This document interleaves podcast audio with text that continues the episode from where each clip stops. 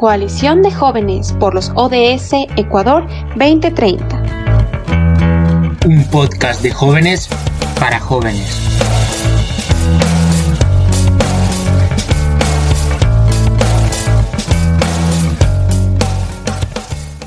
Hola a todos los jóvenes que mantienen la esperanza de una sociedad comprometida con vivir en un lugar mejor y a todos nuestros oyentes. Nosotros somos la Coalición de Jóvenes por los ODS 2030 Ecuador. En este espacio abordamos nuestro proyecto de podcast para que conozcan sobre temas que además de importantes son muy interesantes, sobre todo para conocer cómo la Agenda 2030 integra los presupuestos abiertos para promover la transparencia. Mi nombre es Lisette López tengo el agrado de compartir en este espacio con mi compañero Francisco Rodríguez. Bienvenido, Francisco. Hola Liz, es un gusto compartir este espacio contigo. Es importante mencionar a nuestra audiencia que el podcast de la Coalición de Jóvenes por los ODS Ecuador 2030 tiene como objetivo presentar temas de interés sobre el desarrollo sostenible desde la visión de la juventud. En esta segunda temporada nos enfocaremos en los presupuestos abiertos para promover la transparencia, donde presentaremos una serie de reflexiones sobre cómo la ciudadanía puede generar acciones para promover la transparencia desde su comunidad, conocer los mecanismos existentes y exigir que las instituciones y gobiernos cumplan con su obligación de transparentar esta información. Con ello, Liz, debemos comenzar en primer lugar definiendo qué es un presupuesto abierto. Claro, Francisco, el presupuesto abierto es un mecanismo relativamente nuevo que permite transparentar la información, datos y de, carácter presupuestario. Hace público el acceso y participación ciudadana en el proceso presupuestario. Excelente, Liz. ¿Y esto qué busca en sí? El objetivo del presupuesto abierto es promover la adopción de sistemas de finanzas públicas transparentes, responsables y participativas. Permite juzgar así a los funcionarios gubernamentales si son o no son buenos administradores y le dan buen uso a nuestros recursos públicos. Me parece que también debemos mencionar una diferencia entre términos que podrían sonar parecidos, como son el presupuesto participativo y el presupuesto abierto. Con ello, ¿qué podríamos decir de esto, Liz? Sí, Francisco, muchas veces las personas los pueden confundir, pero la, principal diferencia con el presupuesto participativo es que mientras el presupuesto participativo se implementa en un espacio común y compartido para la toma de decisiones en cuanto a presupuesto, con varios actores integrados como el gobierno, autoridades, sociedad civil y ciudadanía, para distribuir los recursos a través del consenso. Por otro lado, el presupuesto abierto no se enfoca en la toma de decisiones, sino en la transparencia de las mismas. Te agradezco, Liz, por esa aclaración. Ahora, partiendo de estos conceptos fundamentales, nosotros debemos también mencionar las dimensiones que tiene como base el presupuesto abierto. En primer lugar, procederé yo a hablar sobre la transparencia, la cual se refiere a la información oportuna que el gobierno central tiene que dar a sus ciudadanos en cuanto a presupuestos. Nosotros viendo esto a nivel regional, esta dimensión en Ecuador tiene una baja calificación en consideración con otros países latinoamericanos que lideran este escalafón en cuanto a esta dimensión, los cuales son Brasil, Perú, Argentina, Chile, Colombia y Paraguay. Cabe mencionar que Venezuela no está dentro de este grupo, ya que el gobierno no da apertura para conocer este tipo de datos sobre el presupuesto. Ahora, Liz, ¿qué nos puedes mencionar sobre la participación pública? Sí, la participación pública es la segunda dimensión, donde la sociedad civil se presta para revisar las adquisiciones del Estado y cuando encuentra alguna anomalía, presenta denuncias. En nuestro país, esto se visualiza con recurrencia, ya que la comunidad o las personas lo que quieren es una sociedad estatal sistemática y libre de corrupción.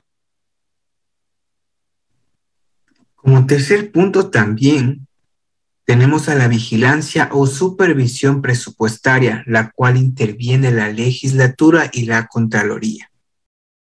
Cabe mencionar que la Asamblea en el periodo de Lenín Moreno perdió mucha credibilidad en cuanto a los procesos investigativos abiertos y además por su ineficiencia. Por otro lado, la Contraloría ha recibido muchos elogios por la sociedad, ya que ha permitido destapar los duros casos de corrupción que hemos escuchado en las noticias. Sí, pero además de todos estos puntos súper importantes que hemos eh, comentado el día de hoy, Francisco, en el caso específico del Ecuador, nunca ha superado el 50% de información que sea totalmente visible, puesto que está, eh, se podría decir que es insuficiente.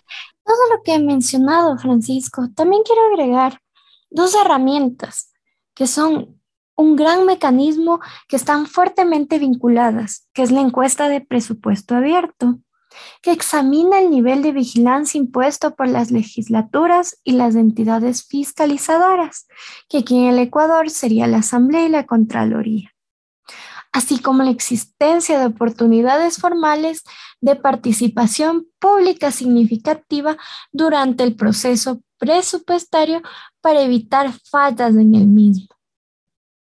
En el Ecuador se ha incluido esta encuesta desde el año 2010.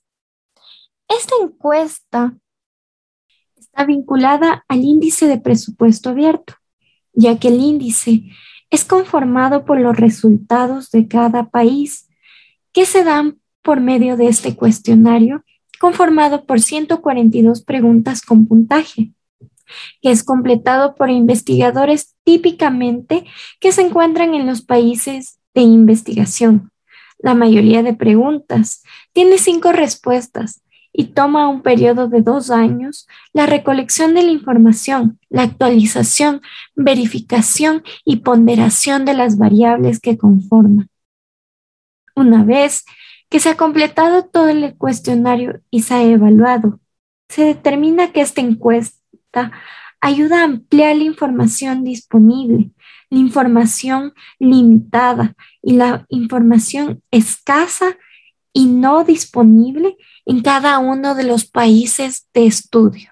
Y a esto Vamos a ver qué es lo que ocurre en el Ecuador. La comparación entre el año 2017, que el 49% eh, equivale a la transparencia, el 6% a participación pública y el 47% a vigilancia del presupuesto.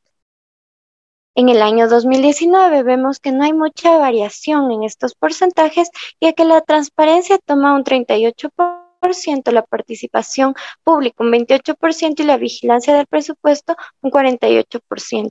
Es así que la información todavía no es oportuna, pero la ciudadanía cada vez es más conocedora de estos temas. Este es un claro llamado a tomar cartas en el asunto, Liz. En cuanto a la disponibilidad pública de los documentos presupuestarios en Ecuador, según la OBD Open Budget Survey 2019, en un intervalo del 2010 al 2019, hay dos grandes grupos en cuanto a la presentación de documentos. En primer lugar, tenemos los que presentan problemas en cuanto a no producidos o publicados tarde. En primer lugar, tenemos la declaración previa al presupuesto, el presupuesto de ciudadanía, la revisión de medio año y el informe de auditoría. Estos documentos han tenido una serie de inconvenientes para ser vistos por la ciudadanía. Por otro lado, la propuesta del presupuesto ejecutivo, la propuesta aprobada, el informe durante el año y el informe de fin de año han, han sido presentados sin ningún problema.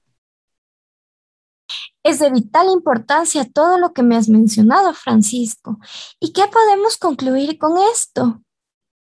Con lo mencionado anteriormente, Liz, es claro que debemos trabajar mejor por el país, por parte de nosotros como ciudadanía, para lograr un buen gobierno. Sí, de acuerdo, Francisco. Es necesaria la generación de información y la vinculación de más jóvenes de estos temas de gran importancia. De esta manera, llegamos al final de este podcast y agradecemos a todas las personas que nos escuchan y muchas gracias a ti por compartir este espacio, Francisco. Un gusto haber estado aquí contigo, Liz.